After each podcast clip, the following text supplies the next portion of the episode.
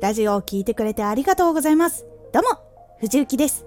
さて、今回のテーマは、ボイステック革命独量少し告知させてください。あなたにとっておきの特別なラジオが始まっています。藤幸から本気で発信するあなたに送るマッチョなメソッドです。有益な内容をしっかり発信するあなただからこそ収益化してほしい。最新回公開中です。ぜひお聴きください。はい、今回は雑談会ということで、発売日当日に本がすぐに届きましたので、早速読みました。一番最後まで、もうページ、1ページ目開いてから一番最後まで読みました。発売結構楽しみにしていました。もともとこの本の存在を知ったのはツイッターだったんですけどその後にいろいろ調べてよし当日買おうって思っていたらまさかの日にちを間違えて1日前に本屋さんに行ってそりゃねえわみたいな感じになった私でございます。やっちまったって思いました。でその日のうちにもう当日に届きそうなところがあったのでそこに注文してそして発売日当日に届いてやったってなっておりました。やっぱり新しい情報を得られるのは刺激ですね。ニヤニヤしてました。すごい発売を楽しみにしておりました。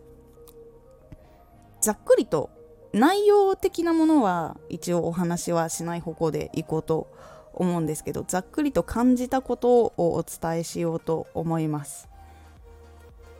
配信の今の状況から将来は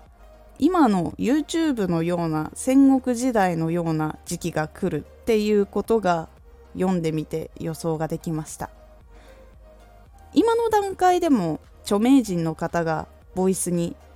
参入をし始めていてスタンド FM でもかなり更新が早くなってきています。自分が投稿した時にアイコンが残っている時間って前は結構あったと思うんですが今はほとんどもうすぐに流れてしまうくらい数分おきに更新をされることもあります。なので本気で音声配信に取り掛かろうって思っている人はすぐに始めた方がいいかもしれないなと感じています。参入人数が多分めちゃくちゃすごいことになっていくのでその中で戦っていかなきゃならないっていう感じになることもありえます。そしてこの今の音声配信っていうのが新しいビジネス枠みたいな感じになる可能性もあるみたいなお話がありまして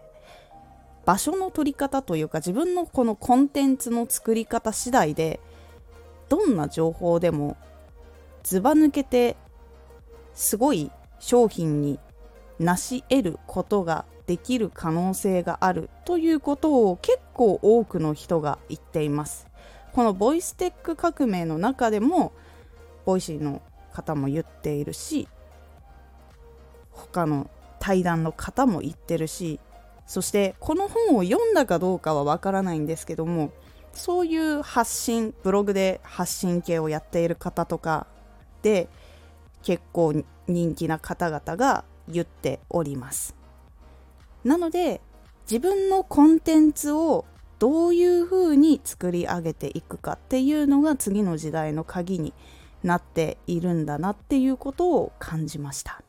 今回もコメントありがとうございます。そしてレターもありがとうございます。レターの方に関しましては1個前の方で質問をいただいたのでそれのアンサーラジオを作らせていただきました。そしてコメントの方ちょっと前になるんですけど、声優ではないんですが、今日オーディションなので参考にさせていただきます。ありがとうございます。これもらった日にいいねを押しながら、頑張ってくださいってなっていた藤幸でございました。いい結果が出るといいな。そして次、5倍の力が必要なんですね。私全然できてなかったな夜寝る前の収録やめて日中収録に切り替えようかなというコメントいただきました。対面で話すよりも伝わることがガンって下がってしまうのでその分をちょっと補う必要があるので意識的には5倍くらいをイメージするとちょうどよくなります。コメントご紹介させていただきました。本当ねレターもコメントもありがとうございます。いかがだったでしょうか？この後ですね音声検索の SEO 対策っていうのも